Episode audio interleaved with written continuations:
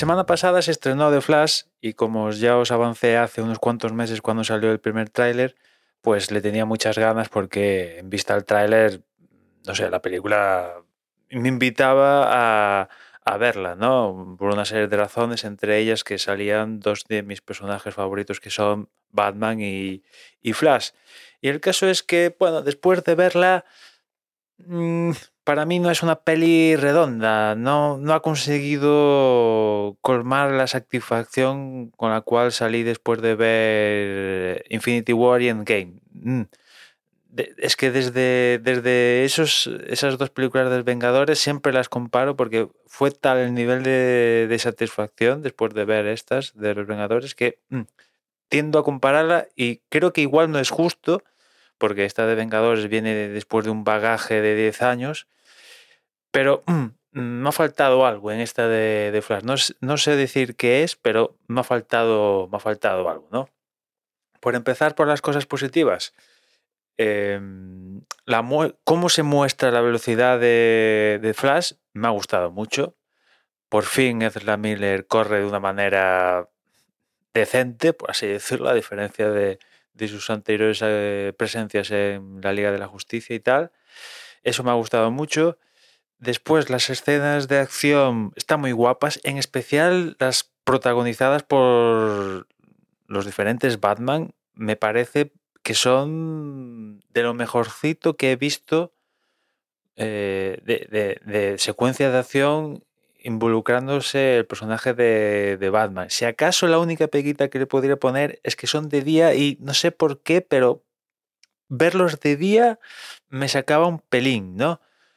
Pero no sé muy bien por qué, porque por ejemplo en, la última de Nolan en The Dark Knight Rises, o sea, vemos a Batman de día darse estopa con Bane y ahí no me, o sea, no sentí la misma sensación que ahora viendo a- al Batman de Affleck y al Batman de Keaton dar estopa de día, pero en fin, al margen de eso, las secuencias de acción son brutales, en concreto las de Keaton, vamos, eh, mínimo en, el, en el- los- las cinco mejores secuencias de acción, si no, están arriba de todo, ¿no? Y ya si llegan a ser de noche, que, que con Keaton sí que hay una parte de las secuencias de acción que es de noche, son la repera. La verdad que están muy, muy guay. Es de lo mejorcito para mí. Y, y después, pues, eh, la musiquilla no está mal. La banda sonora no está mal, yo creo. La he escuchado después a posteriori, después de ver la película, y es una... mm, O sea, no es un... A priori el compositor yo no lo tengo muy fichado, Benjamin Balfish, no lo tengo fichado, pero mm, no está mal, son 43 temas, o sea que el tío ha compuesto bastantes temas para la película y diré que la banda sonora no, no está mal, acompaña bastante a la película. Además, durante la película en varias secuencias han puesto varios temas musicales que, no sé, mm, no sé si me cuadrarán, están bien, pero quizás banda hubiera puesto mejor banda sonora que tema musical, en fin, están ahí, ¿no? Eh, después, el personaje de, de Cara, de Supergirl, también me ha molado mucho. O sea, Sasha Calle está muy bien. De hecho, me gustaría que, que saliera más en la peli, francamente. Me la esperaba que saliera más en la peli. Y ella, o sea, como Supergirl está... le viene como anillo al dedo el, el trajecillo, ¿no?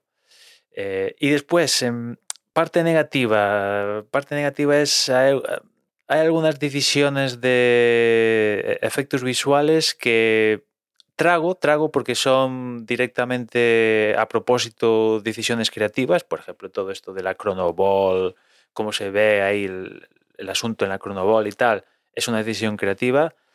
Y bueno, no la critico porque bueno, es una decisión creativa y está hecha a posta y, y en parte la entiendo porque hay que salvar ciertas cosas ahí. Pero después, por ejemplo, la secuencia de, los bebés, si habéis visto la película sabéis a lo que me refiero, mm, eh, no es justificable, no es justificable que me digan, no, es que mm, se ha decidido a ser así.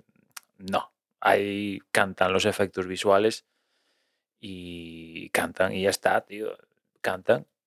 Y, claro, una película que ha tenido de producción tres años, que se ha retrasado varias veces, en la que se han vertido más de 200 millones, que canten, bueno, en fin, perdón, pues, y más este, este tipo de pelis donde los efectos tienen que estar sí o sí, ¿no?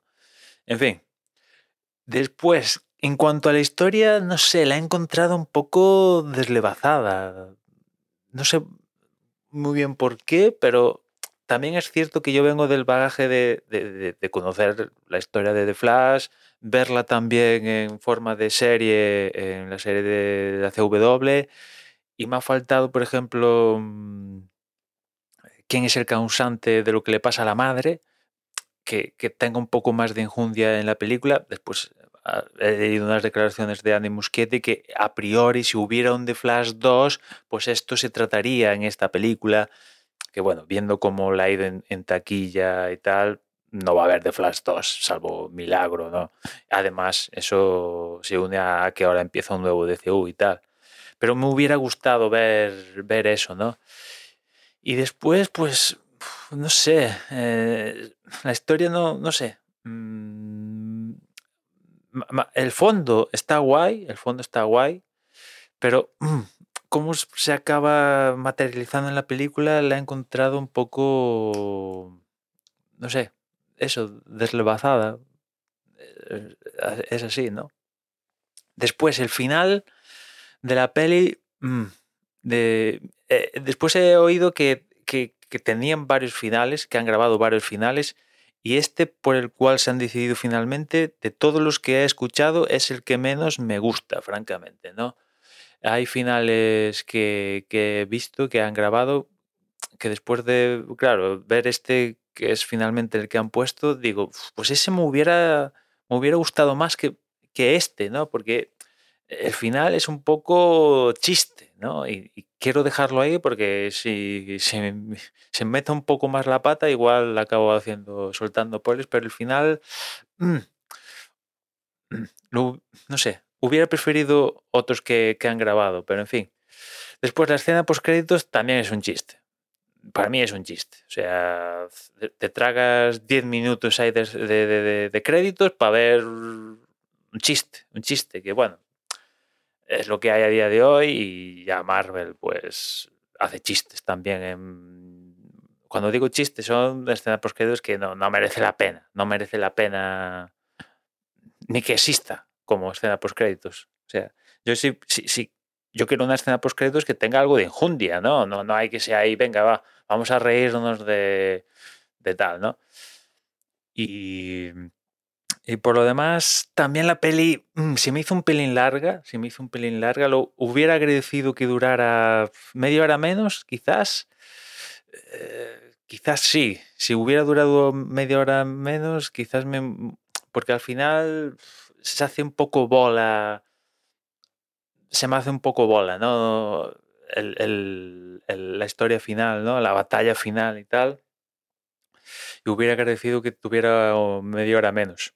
Y ya para acabar, en cosas negativas, también hubiera deseado que en cuanto a personajes, Zod tuviera un poquito más de, de presencia, francamente, ¿no?